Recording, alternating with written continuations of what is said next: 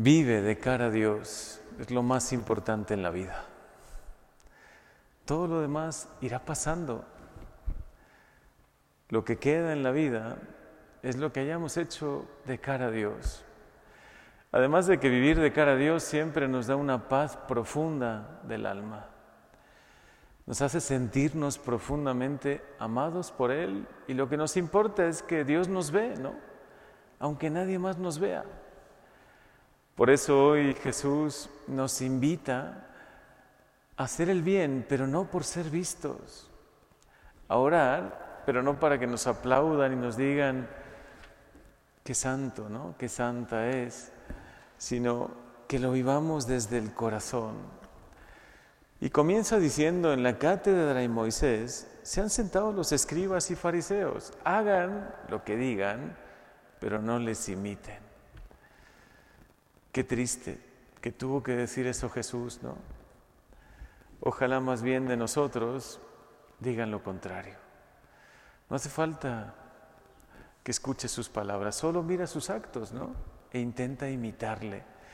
Intenta imitar a esta persona o a esta otra porque muestra con su amor, con su entrega, su coherencia, su amor a Dios y a los demás. Señor, permítenos vivir siempre de cara a ti. ¿De qué nos servirá que nos aplaudan los hombres?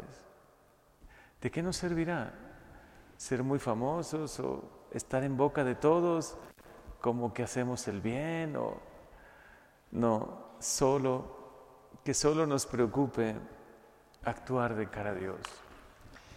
Hoy dice algo bellísimo esta lectura del profeta Isaías, además del Evangelio, que es una enseñanza que debe grabarse en nuestro corazón, ¿no? la enseñanza de Jesús.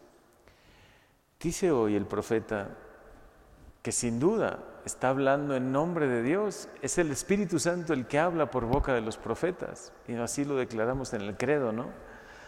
Así dice Dios, lávense y purifíquense, aparten, aparten de mi vida sus malas acciones, dejen de hacer el mal y aprendan a hacer el bien, busquen la justicia, auxilien al oprimido, defiendan los derechos del huérfano, y la causa de la viuda.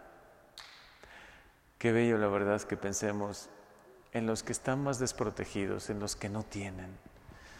Qué alegría que muchos de ustedes y muchos de los que me escuchan son buenos samaritanos, se preocupan, se desvelan por dar de comer al que no tiene, por ayudar al que sufre, al que no tiene ni siquiera para, no sé, para pagar una deuda o el que no tiene ni siquiera para llevarse un pan a su boca, ¿no?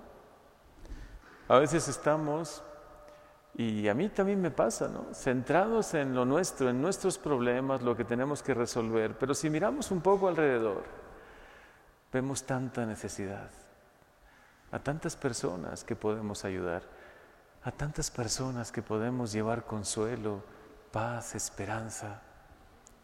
Por eso vive de cara a Dios.